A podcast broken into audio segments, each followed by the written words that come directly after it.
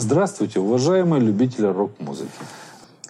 В сегодняшнем своем блоге мне хотелось бы совершенно кратко изложить абсолютно субъективную собственную точку зрения на сегодняшнее состояние рок-музыки в нашей стране. При этом рассказывать историю русского рок-движения я не буду, так как до меня это уже сделали тысячу раз все, кому не лень. И тем не менее, у нас есть прекрасные историки рок-музыки, и тому, кто интересуется становлением рок-музыки в нашей стране, рекомендую почитать труды Артемия Троицкого, который с самого начала и лично был внутри этого процесса. Историю зарождения и становления русского рок-движения он описывает очень достоверно, именно так, как все и происходило. Я же хочу высказать свое повторюсь, сугубо субъективное мнение именно о сегодняшнем состоянии нашей рок-музыки. И порассуждать в сослагательном наклонении, куда бы мы могли прийти, если бы. То есть порассуждать о том, как мы могли быть, если не впереди планеты всей, то, по крайней мере, не хуже современных представителей западной рок-музыки. А в некотором отношении, может быть, и лучше. О загубленных путях хочу поговорить. А это, на мой взгляд, больше способствует возвращению нашей рок-музыки на столбовой путь развития мирового рок-движения. Нет, я, конечно, приветствую хождение своим путем, но хотелось бы, чтобы этот путь вел нас в светлое будущее, а не в пещерное прошлое. Поэтому в конце блога хотелось бы еще порассуждать о том, что же нам делать, чтобы прийти к современному звучанию и актуальности как музыки, так и текстов наших русских песен. Я знаю, вы скажете, что подобные темы необъятны, и что в 15-минутном блоге изложить их развернуто, просто и доходчиво невозможно. Полностью с вами согласен. И делаю это сегодня только в общих чертах. Более детально буду продолжать свои размышления в последующих блогах, не выходя за рамки формата блога 10-15 минут, чтобы не грузить вас длинными рассуждениями я надеюсь, что мое краткое изложение сподвигнет кого-то дополнить и углубить мои представления или наоборот опровергнуть мои измышления и доказать, что наша музыка, рок-музыка, самое что ни на есть современная и передовая. Только когда вы будете мне это доказывать и объяснять, не забудьте объяснить, почему наших рок-музыкантов не показывают по телевизору, только ночью, как преступников. Почему на концертах наших рок-музыкантов полупустые залы – и почему молодежь не желает все это слушать, разве что самое отсталое. Не забывайте мне все вот это объяснять, когда будете писать в комментарии. 55 лет назад, когда вся эта история с рок-музыкой в нашей стране только начиналась, все стало развиваться более чем прекрасно, на мой взгляд. Когда наши первые рок-группы Сокол, Машина времени, наполовину рок-группа Цветы, наполовину не потому, что я хочу их как-то оскорбить. Нет, мне вот нравится эта группа. Просто потому, что у них некоторые песни исполнялись в классической советской эстрадной манере. К примеру, «Звездочка моя ясная», что подтверждает мою теорию о том, что оторваться от советской эстрадной манеры пения не так просто, как кажется. Но об этом я буду говорить в последующих блогах. Так вот, когда первые русские рок-группы освоили классическую рок-стилистику и стали создавать рок-песни на русском языке, то выяснилось, что мы можем делать это не хуже, а в некотором отношении даже и лучше, чем наши англосаксонские собратья по рок-движению. А лучше именно в отношении поэзии.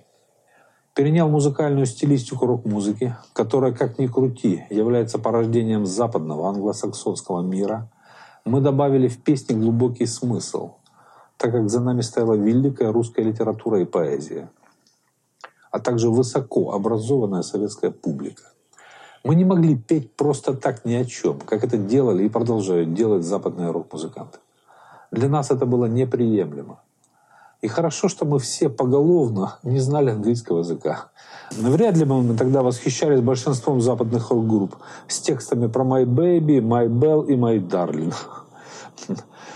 Недавно я смотрел выступление, ну, в Ютубе я смотрел выступление Эрика Клэптона. Выходит 70-летний седой солидный мужчина в галстуке, в костюме с красивой гитарой и начинает петь про «My Baby» и «My Darling».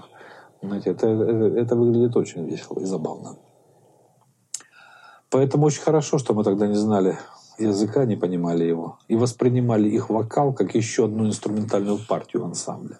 И что самое смешное, мы очень правильно это воспринимали, так как у западных музыкантов вообще не придается значение словам в песне. Они воспринимают вокал именно как одну из инструментальных партий в группе. И к тому же, как с юмором подметил наш незабвенный Михаил Задорнов, они очень тупые. И поэтому, если у них кто-нибудь вставит в песню какое-нибудь подобие смысла, они тут же выдвигают его на Нобелевскую премию по литературе. Как это они делали с Боно из YouTube и Бобом Диланом, который ее успешно и получил в 2016 году. Поэтому я считаю, что русская рок-музыка в начале своего пути была намного интереснее западной в поэтическом отношении. В музыкальном плане она также была хороша. И обусловлено это было тем, что в Советском Союзе, помимо богатых музыкальных традиций, существовала к тому же и художественная цензура, не пропускающая на большую сцену низкопробную музыкальную продукцию. На большой сцене не мог появиться исполнитель низкого профессионального уровня, не владеющий ни инструментом, ни голосом, да еще и с бессмысленными текстами песен. А так как никакой другой музыки, кроме официальной, ни в телевизоре, ни по радио, ни на грамм-пластинках не существовало, то желание попасть туда заставляло наших первых рокеров повышать свое профессиональное мастерство как в плане музыки, так и в плане поэзии, либо привлекать профессиональных литераторов и музыкантов. В итоге была создана масса прекрасных рок-песен, исполненных в классическом рок-стиле, которые и до сих пор являются образцами русского рока. Такими группами, как «Машина времени», «Цветы», «Аквариум» был задан высокий и музыкальный, и поэтический уровень русского рока. Особо высокую планку, на мой взгляд, правда чуть позже, задала группа «Автограф», в песнях которой на высоком уровне было все – и музыка, мелодии, композиционное решение, и стихи, и исполнительское мастерство, и особо подчеркну – современный саунд, то есть общее звучание группы – они звучали не хуже самых передовых западных образцов. На тот момент это был очень современный, актуальный звук. Такая рок-музыка удовлетворяла вкусом самых искушенных слушателей, как в плане музыки, так и в плане поэзии. Нам бы в этом направлении развиваться, но мы, как обычно, пошли своим путем. Только, на мой взгляд, не в ту сторону. Мы пошли в сторону упрощения, примитивизации, как музыки, так и текстов. И на это, как всегда, были и объективные, и субъективные причины. Как это обычно бывает в любом деле, после первых открывателей, осмелившихся ступить на эту стезю, несмотря на жуткую идеологическую обстановку, преследования, запреты, полуголодное существование, отсутствие музыкальных инструментов и аппаратуры, в рок-музыку рванули эстрадники, желающие тоже стать героическими борцами с деспотическим коммунистическим режимом и получить свою долю славы. Уже было не так страшно. К тому же с ослаблением Советского Союза начала слабеть и цензура. И можно было уже не быть таким требовательным к самому себе, как автору и исполнителю. В итоге уровень музыкального и поэтического наполнения песен стал понижаться.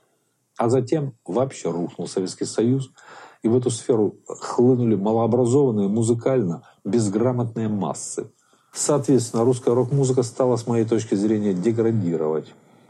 В массовом порядке пошло тупое подражательство, музыкальный примитив, пошлое оригинальничание, народничество а-ля Рюс, эклектичная смесь музыкальных стилей, в то время как западные рок-музыканты насыщали свою музыку последними достижениями электроники, программного обеспечения качественного звука, в том числе и гитарного. Упорно работали в студиях, создавая новые звуки и ритмы, мы пошли своим путем. Путем отстаивания архаичного живого звучания. Спору нет. На концертах рок-группа должна играть вживую. Но музыка должна рождаться в студии. Там же должны рождаться новые звуки новые ритмы. А затем уже в качестве живого звука она должна отрабатываться на сцене с применением компьютерной техники и программного обеспечения. Но не наоборот. Если наоборот, то будет колхоз, будет сельский клуб, или актовый зал в каком-нибудь ПТУ. А у нас же старшие товарищи, критики разные музыкальные, упорно навязывали начинающим рокерам именно такой подход, что надо вживую, вот как на сцене, наиграли, а потом быстренько в студию и там все записали и сохранили, чтобы было все естественно, как вживую. И мы таким подходом уверенно вернулись к звучанию сельского клуба. Музыка поголовно стала звучать однообразно, примитивно-гитарно, либо по-дворовому, по-сельски, либо хэви-метально, подвально, по-детски. Сотни таких групп стали похожи одна на другую, никакого движения вперед. То же самое происходило с текстами песен. От осмысленных слов и поэтичной лирики мы перешли к ловле потока сознания, то есть к бессмысленным наборам слов, либо в виде вшивоинтеллигентской зауми, либо в виде тупого акына. Мы перешли к бытовухе, злободневной социальщине, к сентиментальной бардовщине и шансонщине, к стебу над всем и вся. Начали порождать кучи словесного мусора, не имеющего никакого отношения к поэзии. И все это примитивное музицирование и безграмотное философствование стали называть русским роком.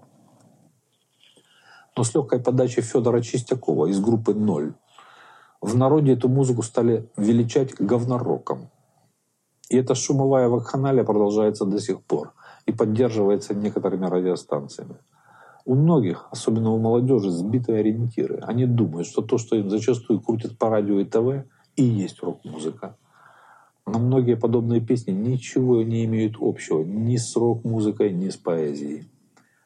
Сбиванию ориентиров очень сильно способствует отсутствие теоретического определения рок-музыки, о чем мы уже говорили в предыдущем блоге.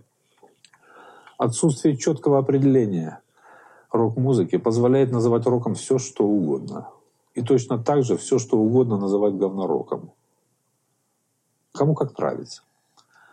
От приличной и аутентичной музыки ничего не осталось, кроме отдельных бастионов рок-музыкантов старой закалки, придерживающихся чистоты стиля. Да и те уже стали подстраиваться под примитивные форматы. И, конечно же, от такой музыки стали отворачиваться люди, даже выросшие на рок-музыке, не говоря уже о молодежи. Любая, хоть маломальски профессионально исполненная песня – с использованием современных звуков в канонах рок-музыки, с использованием современной электроники, современной вокальной манеры и более или менее приличным текстом воспринимается любителями рок-музыки как манна небесная. Такие песни ждут, но только дождаться не могут. Поэтому рок-музыку закономерно начали вытеснять другие музыкальные стили, которые не заморачиваются на живом звуке, а делают приличное студийное звучание и выступают под минусовки, и не скрывают этого. Это в первую очередь все хип-хоперы, выходящие на сцену с одними микрофонами и компьютерами, а также вся наша эстрада, или, как любят обзывать ее отдельные туповатые рокеры, попса.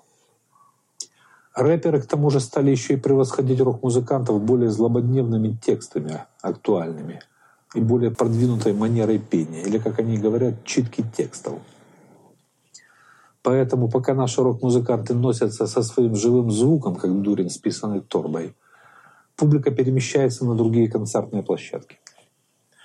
Старые же рок-группы закостенели в своем развитии. Я не знаю ни одной старой рок-группы, которая переступила бы через себя и стала играть современную рок-музыку. Они не меняются. Время идет вперед, а они остаются на месте. Ничего не изменилось. Те же песни, тот же звук. Скажите, ну кому это будет интересно? Из последнего приличного, что я слышал, я даже не могу назвать группы, только отдельные песни из Animal Jazz, Mummy Troll, Би-2, Underwood, Velvet, Мураками. Извините, если кого-то не вспомнил. По музыке видно, что эти музыканты кропотливо работают в студии, пытаются играть современно и сочиняют приличные тексты. И у них что-то получается. Поэтому там рокеры собирают стадионы, а у нас не могут собрать даже небольшой концертный зал. Так, на нескольких фестивалях, всей кучей, соберут пару тысяч полупьяных любителей потусоваться, которым все равно, кто перед ними выступает. Татьяна Буланова, Стас Михайлов или какие-нибудь тараканы с кукрыниксами. Если мы хотим, чтобы наша рок-музыка звучала современно и актуально, то мы, соответственно, и должны брать все современное как в технологиях и инструментах, так и в стилистике и манере исполнения. Иначе деградация и забвение – и это как раз то, к чему мы очень уверенно идем с такой рок-музыкой. Мы должны ответственно относиться к своей профессии музыканта, то есть научиться работать по-настоящему, по-взрослому и в первую очередь работать в студии.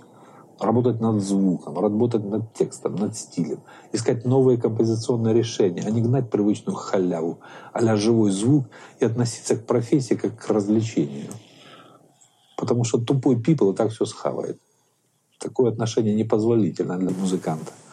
Мы должны двигаться в сторону эстрады, в сторону телевизора, в сторону мелодичной танцевальной популярной музыки со осмысленными, актуальными и поэтичными текстами, а не в сторону подвала с полупьяными тинейджерами и не в какой-нибудь главклуб с отвратительным глухим звуком. Знаю, мне скажут, если ты такой шибко умный, то тогда покажи, как это делать. И будут совершенно правы. Самая лучшая критика – это собственные дела. Поэтому, как я и говорил, после каждого блога мы будем размещать одну из песен группы Волочука СД на ваше обозрение. По крайней мере, мы хотя бы пытаемся двигаться в этом направлении. Как это у нас получается, судить вам. Сегодняшнюю песню мы посвящаем нашим первым рокерам. И называется она «Как трудно и опасно идти первым». Ждем ваши комментарии. Спасибо за внимание. До свидания.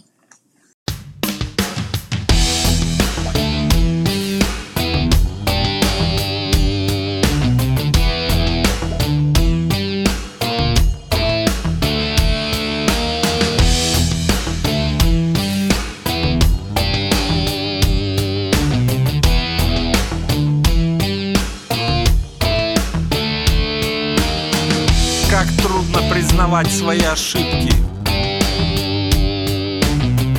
Как трудно извиняться и прощать. Как трудно и опасно идти первым. Намного безопасней догонять. Намного безопасней жить по книжкам инструкциям решения принимать. Кем ты станешь, избегая риска? И сможешь ли другим хоть что-то дать? Нам очень страшно стать собой и приподняться над толпой, уйти от жизни отдел ненужных вторичных.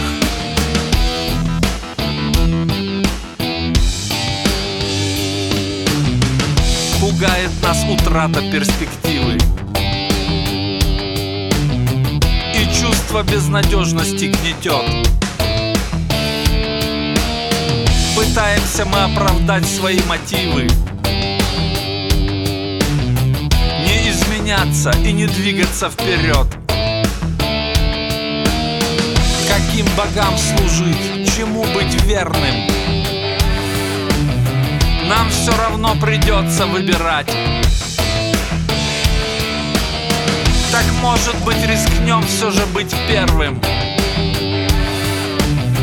Чтоб было нам хоть что-то вспоминать